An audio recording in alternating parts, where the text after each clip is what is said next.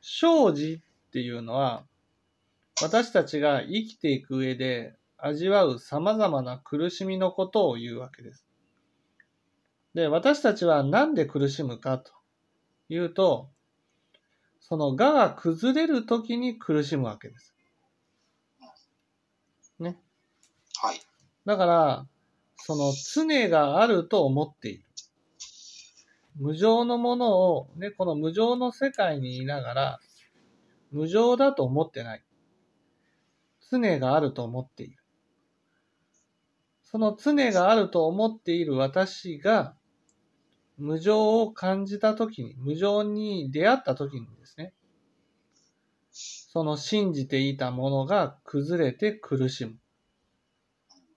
これを生じっていうんです。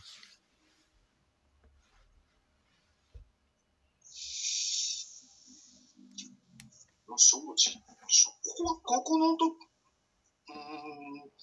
この昇進で出てくるこの生じというのは、そういう意味だと、まあ、前も聞いたけどな、あの、苦しみっていう、そう、苦しみっていうのは、その、苦しみっていうのは、その、生じイコール苦しみじゃなくて、苦しい世界ってことです。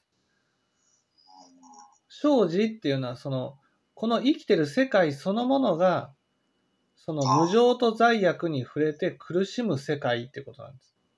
ああ、もう一つ罪悪。そあなるほど。無常と罪悪。う。そうやって苦しむ世界が生じなんです。